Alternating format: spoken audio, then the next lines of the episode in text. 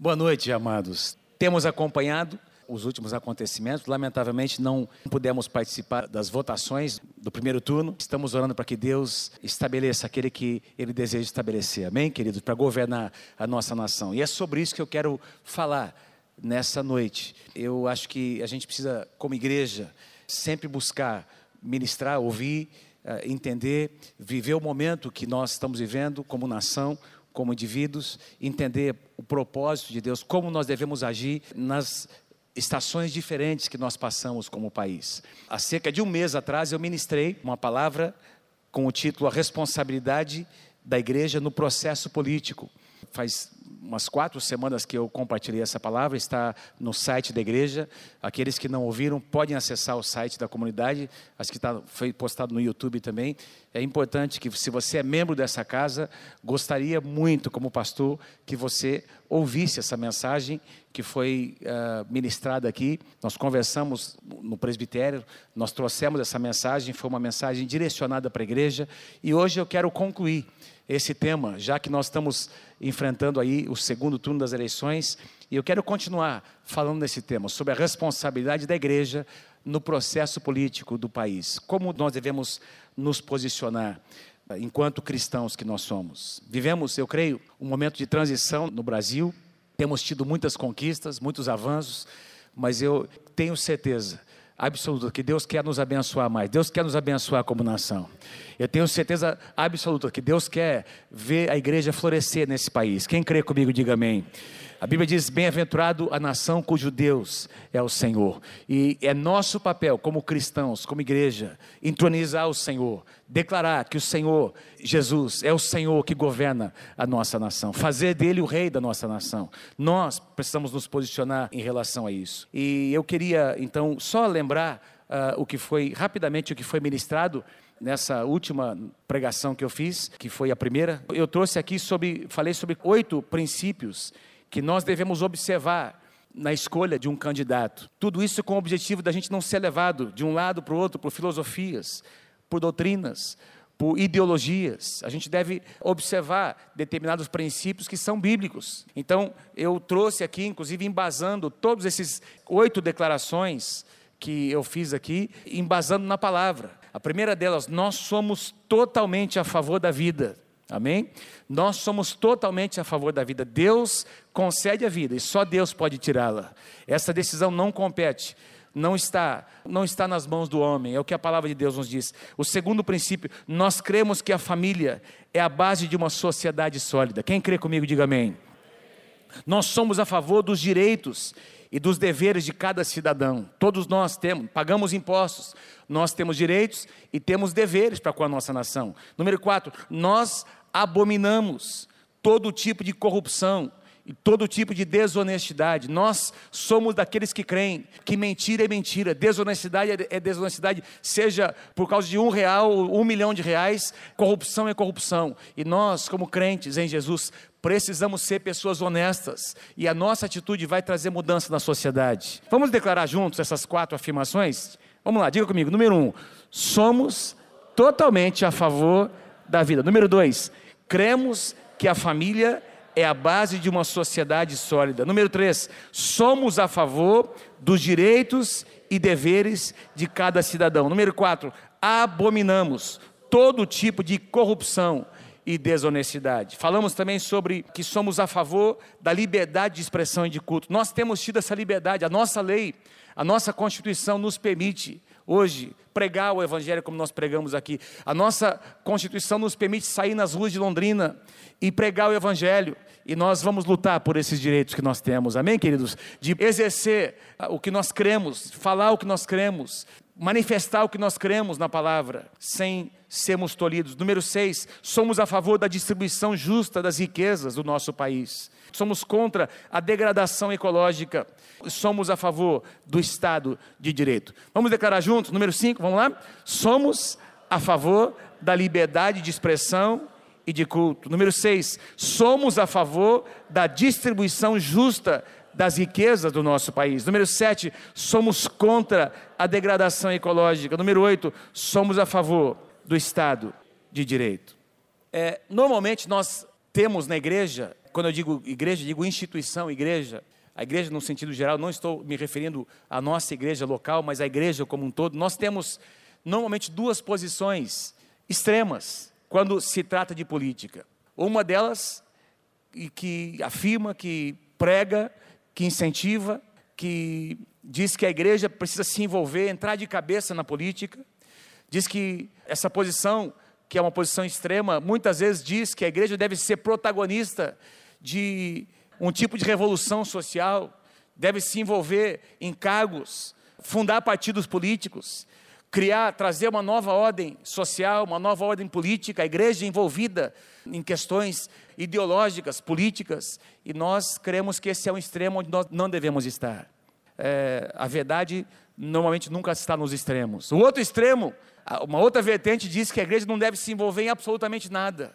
Essa outra ênfase diz que esse mundo ele está corrompido, não tem solução, ele vai de mal a pior, e a única solução para a igreja é ser arrebatada. Esperar o arrebatamento, esperar a vinda do Senhor Jesus, sair de cena, porque não tem mais nada a se fazer. Inclusive até a igreja, ela é corrompida. Ela está vivendo um tempo de apostasia. Então ela é uma visão pragmática que diz, que tenta mostrar que a igreja não pode influenciar o meio em que vive, e nós também não cremos nisso, porque nós cremos no que a palavra de Deus diz, que nós somos sal nessa terra e luz nesse mundo. Amém? Que existe algo que nós podemos e devemos fazer como cristãos e como igreja, sermos agentes de mudança na sociedade. A omissão já é em si uma opção ou uma ação política. A omissão, não fazer nada, já é uma ação política. Já é demonstra quem nós somos ou quem nós não somos.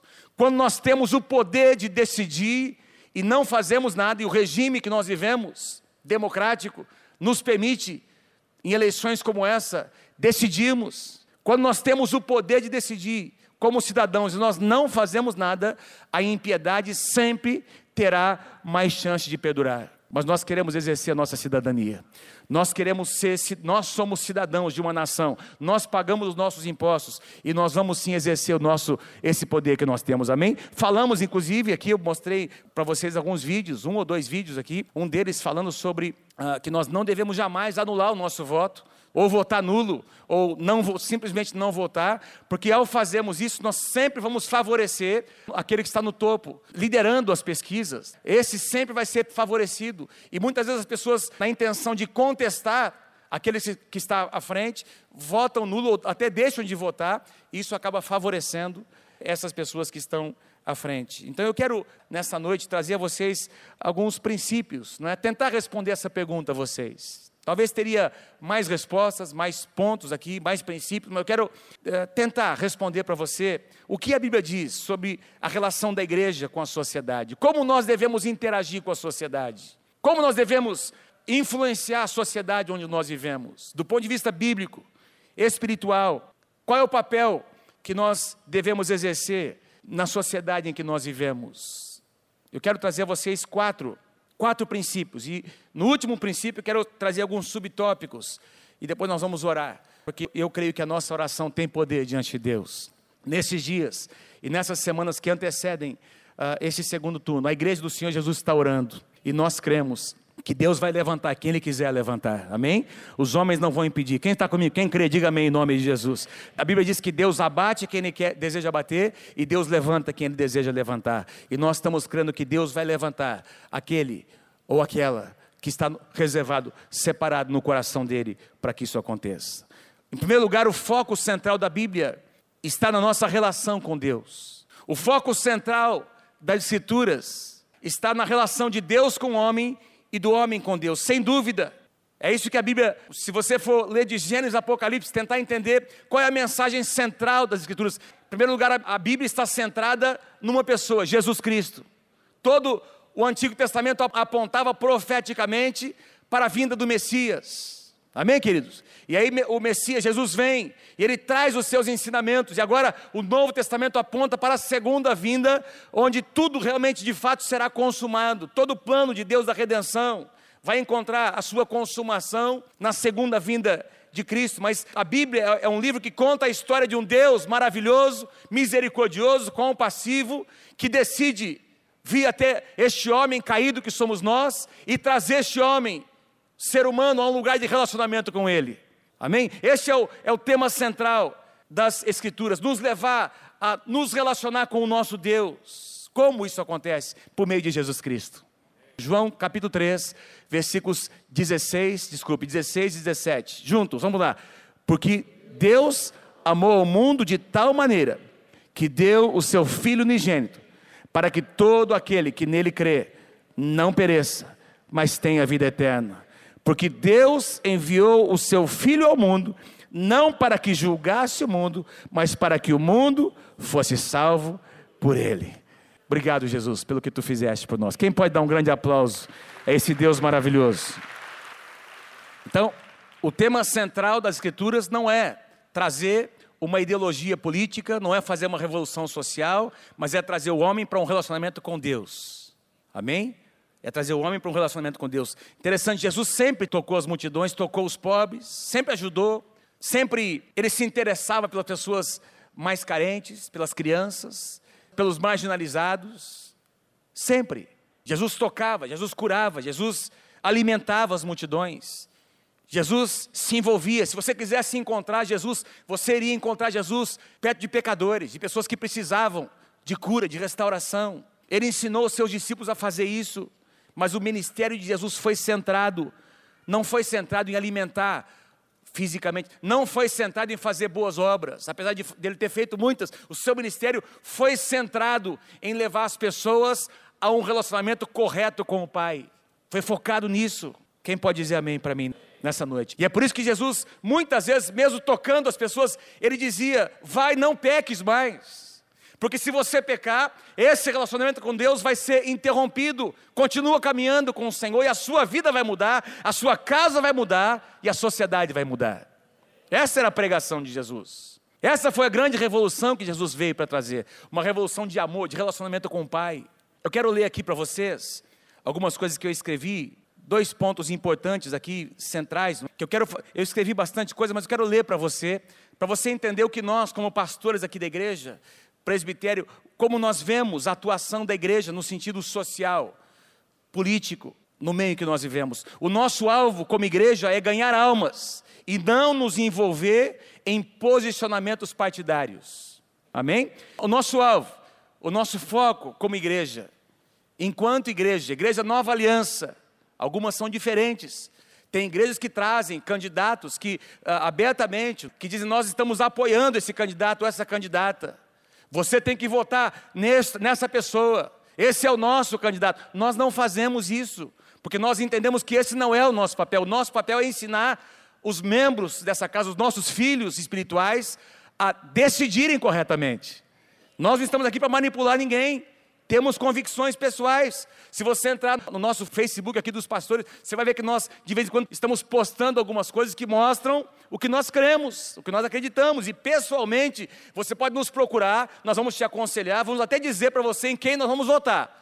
Em quem nós não vamos votar, mas nós jamais iremos chegar nesse público para dizer: você não pode votar nesse, você deve votar naquele, porque nós entendemos que esse não é o nosso papel. O nosso alvo é ganhar almas.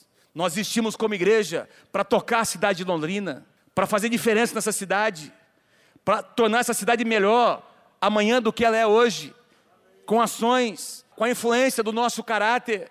Se, como igreja, nós defendemos uma posição política qualquer, nós então perdemos aqueles que são da oposição. Sim ou não? Se nós vamos defender esse ou aquele, esse partido ou aquele outro, num regime democrático sempre existe oposição. Nós estamos então perdendo, dizendo que nós não queremos alcançar os que não concordam. Se a igreja assume uma posição de esquerda, o pessoal de direita vai achar que não há lugar para eles. Se assumimos uma posição de direita, o pessoal de esquerda vai dizer que somos reacionários e também não permanecerão. O resultado, por causa de escolhas políticas, pessoas poderão se perder se extraviar, ovelhas se extraviarão. O nosso alvo não é defender um partido político ou uma ideologia, mas levar as almas para o céu. Amém? Levar almas para o céu. Ser de direita ou de esquerda é posição de cada um e é problema de cada um. É o seu problema diante de Deus. ou de centro-esquerda, centro-direita, ou não sou nem direita nem de esquerda, estou no centro. Nós não podemos atribuir um valor espiritual a uma decisão que é natural, porque não existe sistema político ou econômico que seja perfeito. Não vai haver uma solução definitiva para o nosso país por meio de uma ideologia política. Aliás, eu disse aqui há quatro semanas atrás que não existe solução natural para um problema que é espiritual. A Bíblia diz que esse mundo jaz no maligno. Então, nós estamos falando de um problema espiritual e apenas uma postura espiritual vai trazer solução para o que nós estamos vivendo. Segunda declaração que eu gostaria de trazer a vocês aqui, em nome do nosso presbitério, por uma questão de consciência, nós acreditamos que a política não é um lugar para um pastor estar. Ou você é um pastor, ou você é um político. No nosso entendimento, as duas vocações, porque para nós são vocações, elas são totalmente incompatíveis. Se um pastor tenta ser político, eventualmente terá de ser conivente com situações de pecado, a fim de não perder o seu eleitorado. E pastor não pode ser conivente. Pecado é pecado. Amém? Pecado é pecado. Tem que ser confrontado à luz da palavra. Não é? Nós precisamos amar o pecador e confrontar o pecado. Agora, se eu estou aqui como um pastor e sou candidato a alguma coisa, eu vou agir na conveniência, então eu deixo de ser pastor por causa de uma intenção eleitoral. Isso está errado. Se um pastor tenta ser político, eventualmente terá de ser conivente com situações de pecado, a fim de não perder o seu eleitorado, sem considerar o fato de que fatalmente tentará obter vantagens na sua congregação. E nós não cremos nisso. É nossa posição. Nós cremos em cristãos, verdadeiramente cristãos, crentes em Jesus, que assumem cargos políticos. Eles são crentes, têm uma experiência com o Senhor, e por vocação e chamado, eles então se dedicam à carreira política, e aí Deus vai usá-los neste lugar. Quem está comigo, diga amém, em nome de Jesus. Em segundo lugar, um segundo princípio importante: a nossa relação com Deus afeta todas as nossas demais, as nossas outras relações. Certa ocasião, Jesus foi questionado, diz lá em Marcos capítulo 12, versos 28 a 31, chegando um dos escribas, perguntou a Jesus: qual é o principal de todos os mandamentos? Respondeu Jesus: o principal é: amarás, pois, o Senhor teu Deus de todo o teu coração, de toda a tua alma, de todo o teu entendimento, de toda a tua força.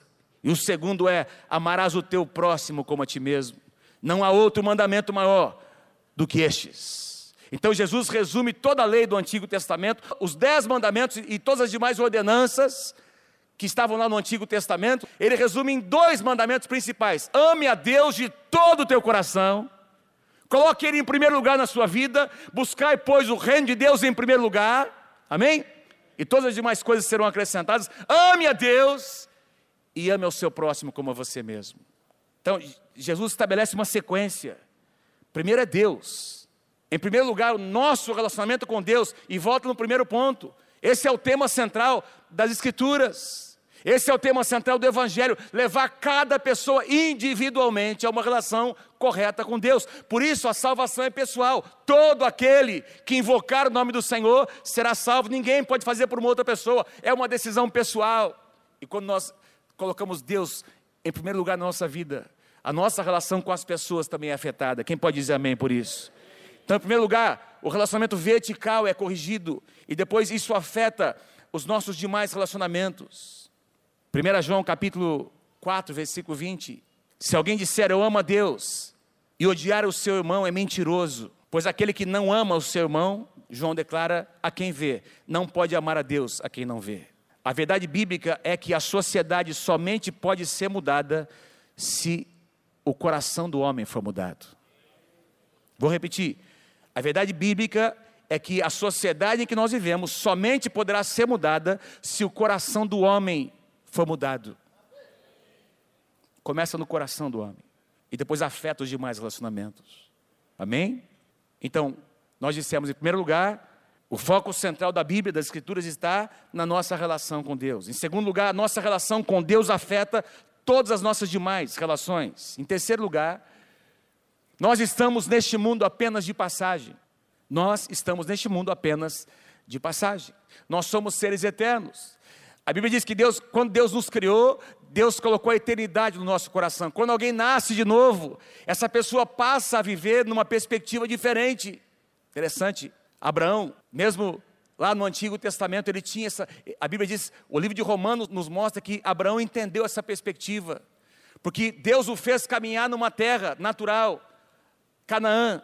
Deus disse para Abraão: Abraão, sai da tua terra, da tua parentela e vai para uma terra que eu vou te mostrar. Abraão obedece a Deus. Enquanto Abraão está caminhando em Canaã, Deus diz: Olha, caminha, olha para o norte, para o sul, para o leste, para o oeste, toda essa terra eu te darei como herança, os teus descendentes possuirão essa terra. Mas em Romanos, Paulo declara que Abraão enxergava não uma pátria natural, ele enxergava uma pátria espiritual, uma nação espiritual. Que nação era essa, amados? Aquela que desce da parte de Deus, que está descrita lá em Apocalipse, capítulo 22, a cidade santa, que um dia, então, ainda será estabelecida. Então, queridos, a visão de Deus para nós é que nós estamos de passagem por esse mundo, esse mundo está se corrompendo. Por mais que a influência da igreja traga algum benefício a essa terra, esse mundo está se corrompendo e a renovação de todas as coisas acontecerá somente na segunda vinda do Senhor Jesus. Enquanto isso estiver acontecendo, nós não pertencemos a este mundo. Jesus disse aos seus, aliás, orando para Deus sobre os seus discípulos: Eu não te peço, Senhor, que os tires do mundo, João capítulo 17, mas que os livres do mal. Eles não são do mundo, como também eu não sou. E lá no final do capítulo 17, Jesus diz: Olha, eu não oro apenas por estes, mas por todos aqueles que vierem ainda a crer em Ti. Ou seja, eu e você estavam sendo incluídos nessa oração de Jesus. Jesus disse: Olha, eu não te peço que os tires do mundo, mas eles estão no mundo. Guarda-os do mal, neste mundo que eles estão vivendo. Guarda-os do mal. 1 Pedro capítulo 2, versículo 11. Pedro declara: Amados, exorto-vos como peregrinos e forasteiros que sois. A vos abstede das paixões carnais que fazem guerra contra a alma. Então Pedro está dizendo: olha, nesse mundo vocês vão passar por tentações, por aflições. Existe guerra, não é, na alma, a sua carne. Mas lembre-se, vocês são peregrinos e forasteiros nessa terra. Vocês não vivem em função do natural, vocês são seres espirituais. Amém, queridos? Então isso significa, presta atenção, se existe uma outra pátria, se existe uma outra cidade que a Bíblia descreve como uma cidade santa que vem da parte do Senhor. Essa cidade, essa pátria representam o reino de Deus, um outro reino que não este natural. E este outro reino tem as suas leis, tem os seus princípios, tem os seus valores. Nós vivemos neste mundo, nós somos cidadãos deste mundo, mas nós também somos cidadãos dessa outra pátria, deste reino chamado Reino de Deus. Então, este país onde nós vivemos, lindo país chamado Brasil, tem a sua cultura, tem as suas leis, mas algumas dessas leis e alguns valores culturais, eles se chocam com as leis e os valores do reino de Deus. É verdade ou não é, amados? Por exemplo, este mundo natural tenta nos dizer como nós devemos nos vestir. Esse mundo tenta nos dizer o que deve ser natural para nós, e nem sempre o que o mundo diz que é natural, de fato é natural para Deus. Nem sempre o que o mundo diz que é certo, é certo pela palavra de Deus. Nós somos cidadãos do reino de Deus. E sempre que este mundo natural tenta nos impor algo que ofende as leis do reino de Deus, nós precisamos nos posicionar.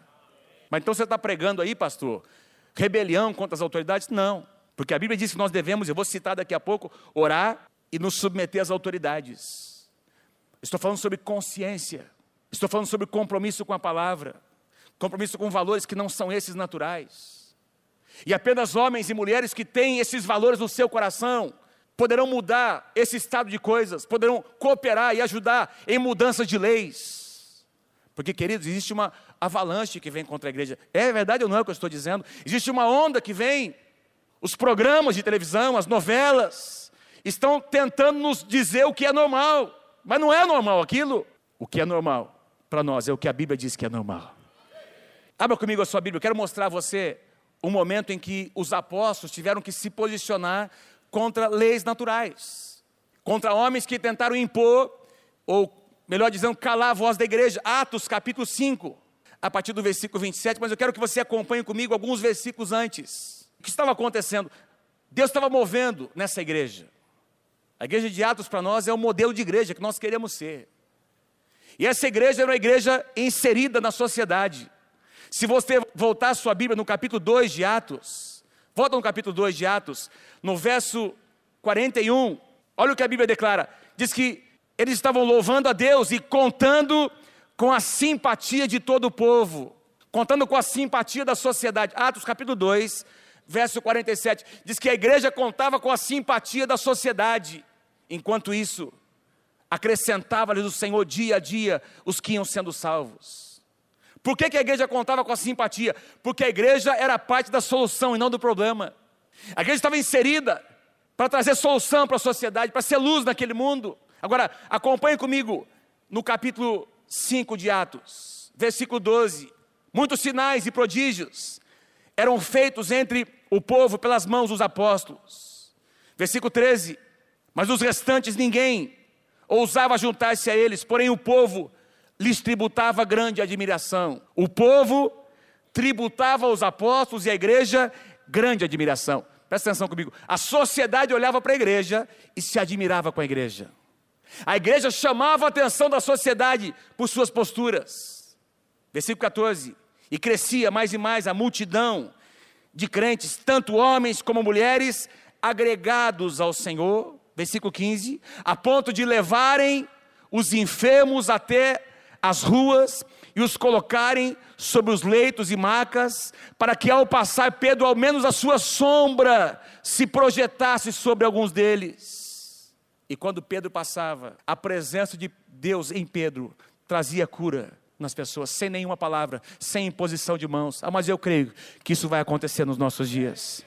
Eu creio que a igreja vai assumir o seu lugar, que Deus vai, que a unção de Deus, a Bíblia diz, na minha, na sua Bíblia aqui, na medida em que a iniquidade se multiplicar, a unção de Deus também vai aumentar na igreja. Quem quer comigo, diga amém em nome de Jesus. Diz lá no livro de Joel: os vossos filhos e as vossas filhas profetizarão.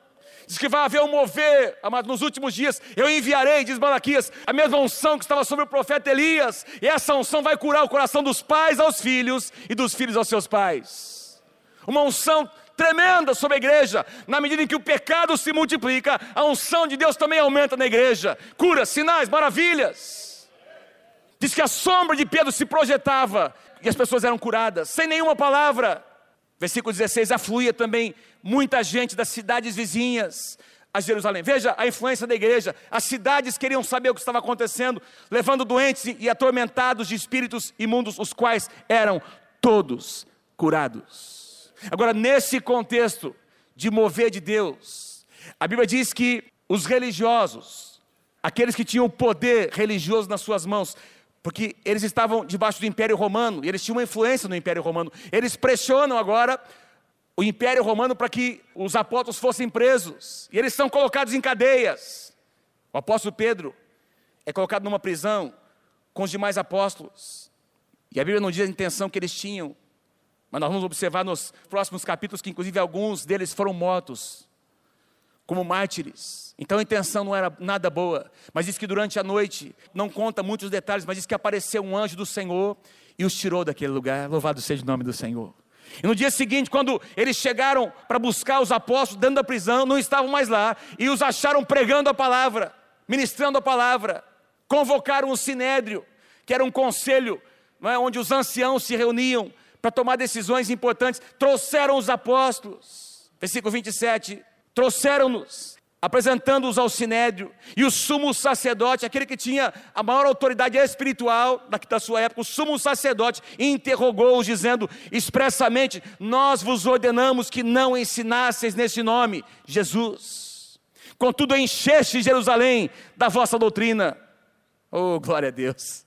Nós já dissemos para vocês pararem de falar nesse nome. Parem de falar nesse nome. Vocês estão enchendo a cidade de Londrina dessas obras desse ensinamento, dessa doutrina, desse Jesus.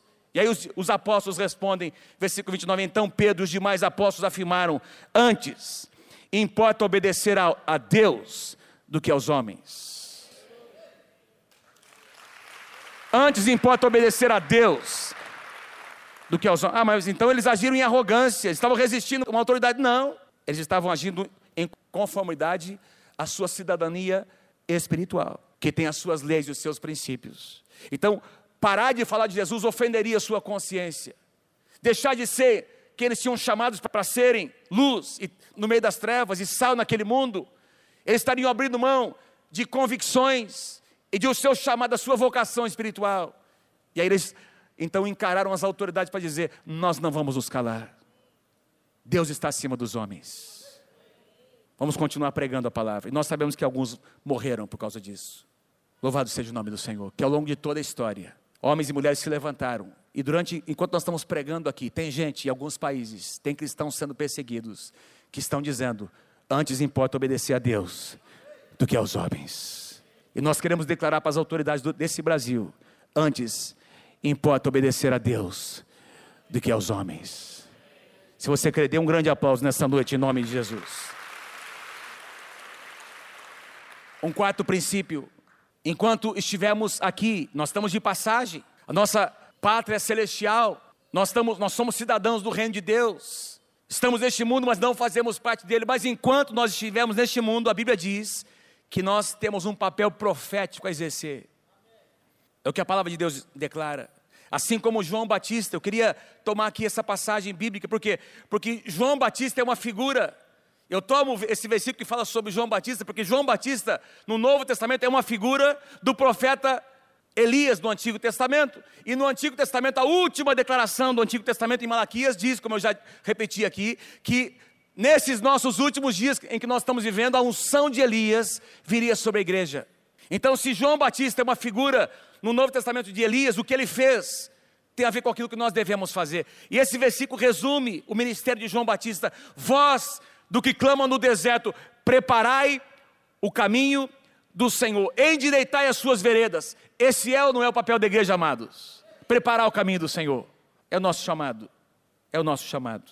A função do sacerdote, o sacerdote representava o povo diante de Deus. Então, o povo chegava para sacrificar, para confessar os seus pecados. O sacerdote preparava aquele animal, sacrificava como um ato de adoração e representava então o povo em relação a Deus. O profeta, não é? Ele agia no sentido contrário. Ele, ele representava Deus para o povo. Ele trazia a voz de Deus para o povo.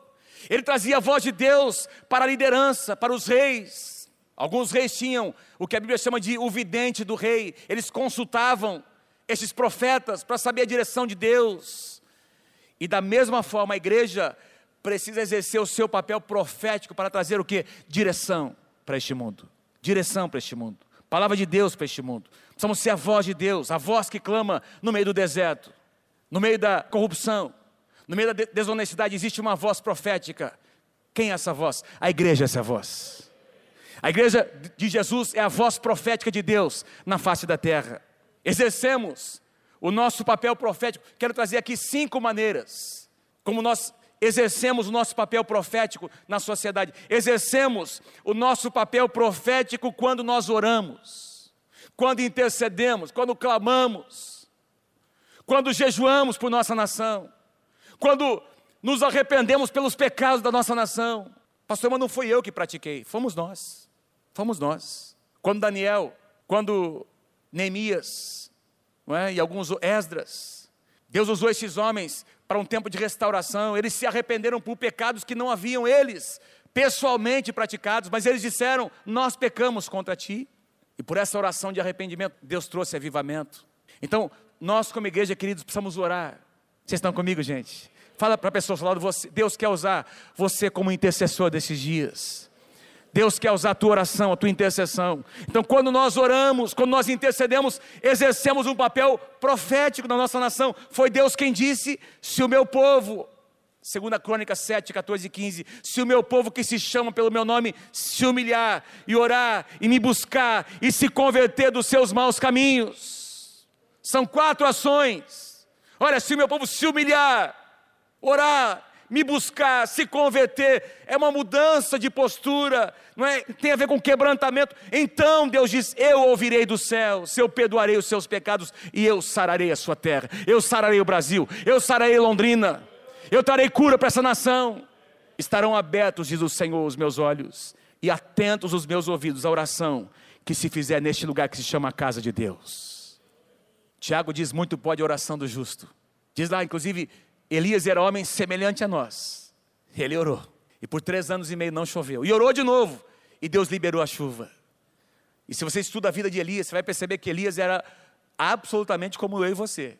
Ao ponto de, em determinado momento da sua vida, ao ser perseguido, pedir para si a própria morte. Deus teve que curar este homem.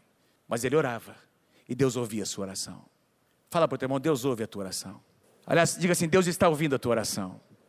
Eu sempre digo isso. Aliás, quero primeiro ler, um, antes de fazer esse comentário, mais uma passagem bíblica que está aqui em 1 Timóteo capítulo 2, do versículo 1 ao versículo 4. Olha o que a palavra de Deus nos diz no Novo Testamento sobre as autoridades. Antes de tudo mais, Paulo diz: antes de tudo, pois exorto que se use a prática de súplicas, orações, intercessões e ações de graças. Diga assim comigo: súplicas, orações, intercessões e ações de graça. Comigo, mais uma vez, vamos lá. Súplicas, orações, intercessões e ações de graça. São quatro tipos de oração, não tenho tempo aqui para tratar isso com vocês. São quatro tipos de posturas na oração: em favor de todos os homens, e em favor dos reis, e de todos os que se acham investidos de autoridade, para quê? Para que vivamos uma vida tranquila nessa sociedade e uma vida mansa, com toda piedade e respeito. Isso é bom e aceitável diante de Deus, nosso Salvador, o qual deseja que todos os homens brasileiros e brasileiras sejam salvos e cheguem ao pleno conhecimento da verdade. Aleluia. Orem interceda pelas autoridades, orem por aqueles que já estão estabelecidos, que eles é uma responsabilidade, o que não significa que nós devemos concordar com tudo que eles fazem, o que não significa que nós aprovamos tudo o que eles aprovam, amém, queridos? Somos cidadãos do reino de Deus. Aliás, quando Paulo escreveu essa carta, o imperador romano era Nero, foi Paulo que escreveu que devemos respeitar as autoridades. E foi Paulo que foi morto pelas mãos de Nero. Ele estava aqui dizendo para orar por um homem que daria a sentença da sua morte. Pedro também foi morto pelas mãos deste homem. O que mostra a importância desse princípio de orarmos pelas autoridades. Exercemos o nosso papel profético quando oramos, quando intercedemos pela nossa nação. Exercemos, em segundo lugar, o nosso papel profético quando reprovamos o pecado. Quando identificamos o pecado, vocês estão comigo, gente? Quem está sendo abençoado, ministrado por essa palavra, desafiado, amém? Exercemos nosso papel profético quando reprovamos o pecado, quando identificamos, é parte do papel. O profeta, queridos, apontava o pecado, por isso eram perseguidos muitas vezes. Efésios capítulo 5, versículo 11. Paulo diz assim: Não sejais cúmplices das obras infrutíferas das trevas, antes, porém, reprovai-as. Se você não diz nada, em outras palavras, se você não diz nada, Paulo está dizendo, você está sendo conivente. Se você convive com o pecado e aceita como se fosse algo normal, se nós, como igreja, não apontamos, não dizemos, não aceitamos, porque não é assim que a Bíblia diz, nós estamos sendo coniventes, cúmplices com o pecado, e deixamos de exercer o nosso papel profético na nossa nação. Interceder pelos governantes não significa nos omitir da nossa função, do nosso papel profético. E é por isso que tantos profetas no Antigo Testamento foram literalmente perseguidos e mortos. Diz que nos dias de Elias, o rei de Israel era Acabe. O povo de Deus foi dividido em dois: o reino do norte e o reino do sul. O reino do norte, chamado Israel, todos os reis que vieram na linhagem real, todos eles foram reis corruptos. Todos eles. E Elias viveu no tempo do rei Acabe, que era um desses reis de Israel. Foi enviado por Deus para confrontar Acabe. Por que, que ele foi enviado por Deus? Porque Acabe se casou por uma, um arranjo político que tinha interesses políticos para beneficiar Israel. Ele se juntou a uma mulher chamada Jezabel, que era filha de um rei dos Sidônios, um povo pagão, um povo idólatra. E esse casamento trouxe para Israel idolatria ao Deus Baal. Altares foram levantados, templos foram edificados em Israel. E Deus enviou o profeta Elias para quê? Para confrontar confrontar o rei, confrontar aquele que tinha nas suas mãos o governo. Você não pode fazer isso. Ao ponto de Acabe, quando Elias profetiza que não choveria mais durante aquele período, lembra disso, queridos? Depois de três anos e meio, quando Elias retorna, quando o rei fica sabendo que Elias está de volta, antes de liberar a palavra, ou logo depois que ele liberou a palavra sobre que a chuva viria novamente, o, o rei Acabe chega a dizer: aí vem aquele, o perturbador de Israel. Aí vem aquele profetinha, perturbador de Israel. Profetinha não, profeta do Senhor. Profeta do Senhor. No livro de Atos diz que a igreja, na igreja eles foram chamados de aqueles que têm transtornado o mundo. Papel profético. E Elias confrontou Acabe. foi perseguido por Acabe. Jezabel ameaçou o profeta Elias. Mas no final, tudo aquilo que foi profetizado por Elias aconteceu. Nos dias de João Batista, a Bíblia diz que o rei Herodes se envolveu com a sua cunhada, com a esposa do seu irmão.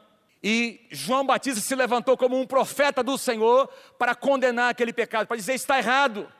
Você, como autoridade, está sendo um mau exemplo para essa geração. E a Bíblia diz que Herodes tentava achar, encontrar uma situação para matar João Batista. E houve lá uma festa, e a filha de Herodias começou a dançar, e muito ele se alegrou e disse para aquela moça: Olha, você pode me pedir o que você quiser, que eu vou, vou satisfazer o seu pedido. E ela pediu, por influência da sua mãe, que estava adulterando com este homem: Eu quero a cabeça de João Batista. E foi por isso que João Batista foi morto porque ele condenou o pecado, porque ele apontou o pecado, porque ele agiu como um profeta na sua geração. Agiu como um profeta na sua geração. Estava estudando ontem, chegamos ontem à tarde, eu comecei a preparar essa palavra, fui né, dormir uma, uma e pouco da manhã, e comecei a pesquisar alguns exemplos da nossa história, encontrei diversos exemplos, mas eu quero citar apenas o exemplo destes dois homens, que me chamaram a atenção, nunca tinha ouvido sobre a história destes dois homens. O nome deles está aí, dois alemães, dois pastores alemães, pastores luteranos, que viveram na época em que o nazismo, em que Hitler se levantou como um grande líder político e trouxe esse domínio do nazismo, o extermínio de milhões de judeus. E a história diz que esses pastores se levantaram para resistir àquele homem. Quero ler aqui o que eu escrevi. Pastores luteranos que resistiram a Hitler e à ditadura do nazismo fundaram juntos a igreja chamada Igreja Confessional, uma das denominações evangélicas lá na Alemanha que resistiu ao nazismo pela liderança destes pastores e de outros. O primeiro, Martin Niemöller, foi preso em 1943 e foi executado em 1945 durante a Segunda Guerra por opor-se abertamente ao regime nazista. O segundo também foi preso mas conseguiu escapar milagrosamente antes da sua execução. Após a vitória dos aliados na Segunda Guerra, tornou-se um pregador da palavra. Morreu em 1984, aos 92 anos, como um conhecido pacifista. E durante a sua vida inteira, sempre mostrava o pesar que sentia por não ter feito o suficiente para ajudar os judeus que morreram nos campos de concentração. Eram homens que tinham um ideal, e que agiram como profetas na sua geração. Condenaram, posicionaram-se como contra situações erradas que mereciam reprovação. Amados, mais importante do que uma ideologia política que você às vezes se identifica com ela, é o seu compromisso com a palavra de Deus. O que está certo está certo, o que está errado está errado em nome de Jesus. E nós precisamos nos levantar como igreja para dizer: não aprovamos. Nós não podemos nos isolar mas temos que fazer todo o possível para mudar tudo aquilo que estiver ao nosso alcance. Quem pode dizer amém para mim nessa noite? Exercemos, em terceiro lugar, nosso papel profético com atos de justiça e de compaixão. Esse ano tem sido um ano diferente para nós. Como igreja, talvez na história da igreja Nova Aliança, tem sido um dos anos em que nós mais saímos para tocar a nossa cidade, para ações práticas, diversas iniciativas pessoais, as áreas pastorais, supervisões, as células se mobilizando. E ontem nós tivemos mais uma manifestação de um ato de justiça e compaixão. Nós, aqui a Igreja Nova Aliança, mobilizou, sob a liderança do pastor Herbert, que, aliás, tem que ser honrado nessa noite, não é? pela organização, por tudo que ele preparou, toda a preparação desse evento que aconteceu ontem. Obrigado, pastor Herbert. Vamos dar um, vamos reconhecer aqui a atuação do pastor Herbert, que foi tremenda, pastor. Obrigado, querido. Não é? Mais de 100 pessoas mobilizadas. Eu pedi ao pastor Eduardo que me ajudasse aqui. Diversas ações foram feitas aqui na Super Creche. Cada área pastoral enviou profissionais como pintores, eletricistas, gesseiros. Foi feita a reforma do parquinho para as crianças. Diversos concertos como portas, fechaduras, prateleiras, cortinas, vidros foram restaurados. Foi feita a revisão da iluminação interna e externa substituição de lâmpadas, revisão de ventiladores e ar-condicionados, limpeza geral nas divisórias, pó de roçagem de todo o jardim. Nós fomos lá como igreja, diversas pessoas competentes, que tinham competência para fazer aquilo, e nós, nós tocamos, nós semeamos, nós fizemos diferença. E as crianças vão saber disso. Os pais vão saber disso. Não fizemos para sermos reconhecidos, fizemos porque estamos agindo profeticamente. Ao atuar, mudando, influenciando a nossa cidade. Atos de justiça e atos de compaixão. Louvado seja o nome. Dá mais uma pausa a Jesus porque ele merece. Nós exercemos o nosso papel profético com atos de justiça e atos de compaixão. Nós também exercemos nosso papel profético quando votamos, quando escolhemos as pessoas certas para os lugares certos. Mais uma vez repito, se você quiser ouvir essa mensagem que foi pregada um mês atrás, tem ali oito princípios que nós devemos observar ao escolher um candidato ou uma candidata. Mas eu coloquei, relacionei aqui algumas dicas importantes sobre a escolha de um candidato. Veja o seu histórico, a sua atuação parlamentar, atuação em outros cargos públicos, projetos, propostas, leis que foram propostas e aprovadas ou não. Quem financia a sua campanha? De onde vêm esses recursos? Propostas e viabilidades dessas propostas a ideologia partidária que esse candidato representa. É importante dizer a vocês que o próximo presidente vai escolher, vai colocar na Suprema Corte cinco juízes. Cinco juízes serão substituídos na Suprema Corte do Brasil. E o presidente tem esse poder. Um presidente que tenha princípios cristãos escolherá pessoas que tenham os mesmos princípios. Amém, gente? Siga as suas convicções pessoais, converse com seus líderes, converse com os pastores. Não siga as pesquisas, não faça porque a maioria está fazendo isso ou aquilo. Siga as suas convicções pessoais. Um conselho que eu dou aqui como pastor: o continuismo num regime democrático nem sempre é saudável. A alternância de poder na democracia traz benefício para a nação. Amém, gente? Em último lugar, exercemos nosso papel profético quando cristãos verdadeiros exercem, concorrem e exercem cargos públicos. Cristãos com valores e com princípios éticos. Gente que foi preparada, não basta ter espiritualidade, é preciso ter competência. Tem gente que nem crente é e tem mais competência do que pessoas que estão dentro da igreja. Precisamos olhar a competência das pessoas. Quem está comigo, diga amém em nome de Jesus. Encontrar o equilíbrio entre a vocação e a preparação. Não basta apenas ter vocação para algo para um exercício, é preciso ter preparação. Amém, gente? Saber o que se faz quando uma obra, quando uma porta se abre, o que vamos fazer com essa porta que se abriu? Precisamos nos preparar para isso. Um bom sistema, um candidato que tem um bom sistema de prestação de contas.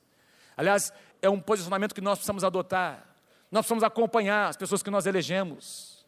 E eu quero trazer esse desafio para você, porque eu também quero fazer isso. Talvez se eu perguntar para a maioria de vocês aqui, talvez a maioria vai já se esqueceu em quem você votou nas últimas eleições, para deputado, para senador, para vereador. Mas nós precisamos nos lembrar, queridos, quem nós votamos e cobrar essas pessoas, acompanhar o que eles fazem. Quem está comigo, diga amém. E essas atitudes vão trazer mudança no nosso contexto. Pessoalmente, eu quero finalizar essa palavra dizendo o seguinte: eu nunca vi, pessoalmente, na minha geração, e por isso existe uma indignação no meu coração. Existe uma indignação no meu coração. Eu nunca vi e eu nunca ouvi tanta corrupção, tanto desmando, tanta incapacidade de gestão e desonestidade e manipulação, como eu tenho visto e ouvido nesses dias. Na minha geração, eu creio que isso nunca aconteceu. Eu estou falando como alguém que votou. Eu votei no presidente Lula em 2002, porque eu acho que, que na época era a melhor, achei que era a melhor opção, até por essa questão de alternância de poder. Mas hoje nós, pastores, temos uma posição. Nós estamos indignados com o que nós estamos vendo. Nós queremos mudança na nossa nação. E se o governo, e o governo que assumir, assume uma responsabilidade, tem que ser cobrado. A nossa postura tem que ser a mesma. Volto a dizer, nós não estamos defendendo um nome ou um partido político, muito menos uma ideologia. Nós estamos defendendo princípios da palavra de Deus. Não podemos ser coniventes com coisas erradas, com o pecado. Quem está comigo, diga amém em nome de Jesus. Quero te convidar a ficar em pé nessa noite e orar comigo pela nossa nação. Eu sei que você ama o Brasil assim como eu amo. Eu sei que você ama este país e que você quer um país melhor para os seus filhos, para os seus netos. Amém? Eu quero. Nós podemos participar desse processo. Nós precisamos participar desse processo. Queridos, eu gostaria que você orasse, lembrando destes princípios. O foco central é o relacionamento com Deus. O relacionamento com Deus afeta as nossas demais relações. Estamos neste mundo de passagem, mas enquanto estivermos aqui, temos um papel profético a exercer. Gostaria que você levantasse um clamor onde você está. Senhor, nós queremos agir como uma igreja profética nesses dias. Nós queremos cooperar com a cura, com a restauração do nosso país. Nós queremos, Senhor, ser uma voz que clama no deserto. Preparem o caminho do Senhor. Senhor, nós jamais queremos ser coniventes, jamais queremos ser cúmplices com o pecado que está sendo praticado na nossa nação. Nós queremos nos levantar como tua igreja, Senhor. Senhor, a tua palavra diz que tu és aquele que levanta reis estabelece reis. A tua palavra diz que tu és aquele que levanta e abate, que estabelece e retira. A tua palavra diz, Senhor, que as pessoas que estão em autoridade só estão ali porque essa autoridade foi dada por ti, Senhor. Foi permitida por ti, Jesus. E nós agora focamos aquele ou aquela que será, Senhor, o próximo ou a próxima presidente da República, Senhor nós declaramos em nome de Jesus: abate quem tu queres abater, Senhor, e levanta quem tu queres levantar, para o bem do nosso país. Toda mentira caia por terra, toda manipulação caia por terra, Senhor, todo engano caia por terra em nome de Jesus. Toda manipulação de pessoas, de cargos, pessoas muitas vezes que não têm, Senhor, capacidade de julgar, estão sendo manipuladas. Nós oramos a Ti nessa noite, Senhor, envergonha os Teus inimigos, Senhor.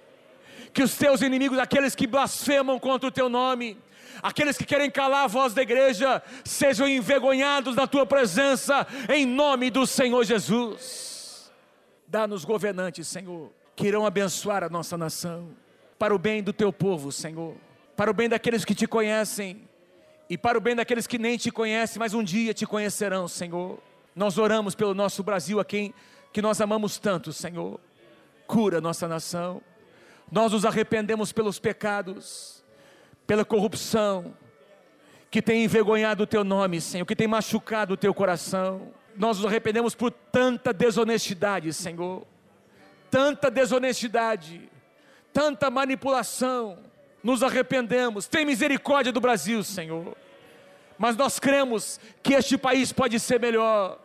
Nós cremos que as coisas podem mudar, sim, nós cremos. Nós cremos, Senhor. E nós oramos pelo nosso país. Faz a tua vontade, Pai. Dá-nos sabedoria nessas eleições. E dá-nos também ousadia. Tira o medo dos nossos corações, Pai. É o que nós oramos e te pedimos em nome do Senhor Jesus. Toda a igreja diga amém. Amém. Obrigado, Jesus. Ouve, ó Deus.